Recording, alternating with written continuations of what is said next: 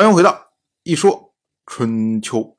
鲁国第十八任国君鲁兴进入在位执政第七年，这个宋楚就还没有正式继位，哎，宋国内部就乱了。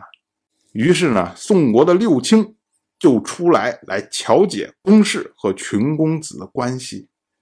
六卿呢，哎，就让群公子说：“哎，你们让一步，你们呢不要老逼着国君。”你的承认他是正式的国君呢，然后咱们才好说话。然后翻过来呢，又让宋楚就说：“哎，这些人虽然说作乱，但是他事出有因呢，所以你不能追究他们。然后呢，你不能再打套，想要除掉他们。可是呢，那这事儿能直接了吗？哎，宋楚就心里边肯定不满呢。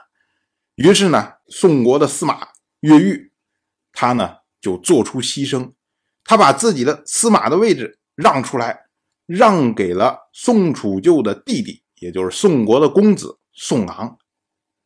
这是什么意思呢？也就是说啊，你宋楚就不要觉得有怨气。我把司马的位置让给你的人，虽然这个人呢，他不是外戚集团的人，可是呢，一旦有你的人进入到六卿的行列，那么在这个决策圈里面。就有人来替你说话，将来再有位置空出来的时候，你就可以用这个人来另外任命你想任命的人。这等于是为宋楚就在权力上开了一个口，然后呢，能够让他把自己原来已经被缩小的权力再扩大一点。那对于宋楚就来说呢，虽然没有达到他的目标。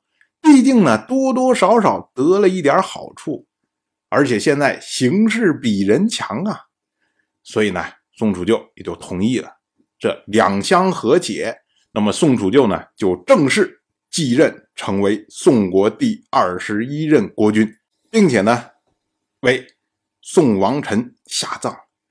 春秋记录这件事情啊，记录为宋人杀其大夫。这个杀其大夫指的就是杀死了宋固和宋正。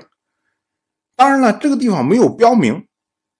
那么呢，原因一个呢，是因为当时啊内乱之中杀死了人，可能不止这两个人，还要更多。另外呢，这两个人不是因罪被杀的，所以呢，春秋对他们予以避讳。再说这位刚刚下葬的宋王臣。宋王臣继位的时候，当时呢，宋国刚跟楚国打过红之战，宋国战败，所以呢，对于宋国是一个非常危机的时刻。但是呢，宋王臣可以放低姿态，主动去朝见楚国，结果为宋楚之间的和解打下了基础。后来呢，晋国崛起，宋王臣又主动去投靠晋国。然后呢，晋国为宋国打了城濮大战。此后呢，宋国在一个相对来说政局比较平稳的这么一个时期。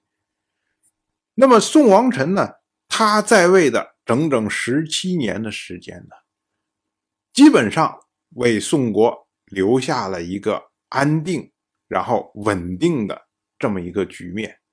所以呢，宋人依照世法。安民立政曰成，为宋王臣，定谥号为成。后世呢，则称宋王臣为宋成公。同样是本年的夏天，秦国的国君秦婴送晋国的公子晋雍回晋国。我们之前讲，因为晋国的先君晋欢去世。所以呢，晋国的国人想立长君，于是呢要招晋雍回国。至于这位秦婴，他的父亲呢就是秦国的先君秦仁好，他的母亲呢则是晋国的先君晋轨珠的女儿晋重耳、晋夷吾的异母姐姐。我们之前称之为秦穆姬。所以呢，算起来啊，秦婴。他是晋重耳的外甥。想当年呢，晋重耳从秦国回晋国，就是这位秦婴送晋重耳的。我们现在《诗经》里面，秦风有一首诗叫做《未央》，其中有一句叫“我送旧事，约至未央”，意思呢就是这位秦婴送晋重耳一直到渭水之阳。所以呢，晋重耳他回晋国，然后前后这么各种事情。秦英都是亲眼所见的。那么这一次呢，轮到他送晋庸回国，他对晋庸就说：“，他说想当年呢，你们晋国的先君晋重耳回国的时候呢，没有带护卫，所以才会受到吕生和西瑞的为难呢。所以你不要觉得说。”好像啊，他们招你要回国，你就哒啦啦的就回国了。你也要有所准备呀，那边不知道会有什么样的状况。所以呢，秦英特地为晋庸多配备步兵护卫，以护周全呢。当然，我就这么一说，您就那么一听。感谢您的耐心陪伴。如果您对《一说春秋》这个节目感兴趣的话，请在微信中搜索公众号“一说春秋”，关注我。您不仅能得到《一说春秋》文字版的推送，还可以直接和我互动交流。我在那里等待您的真知灼见。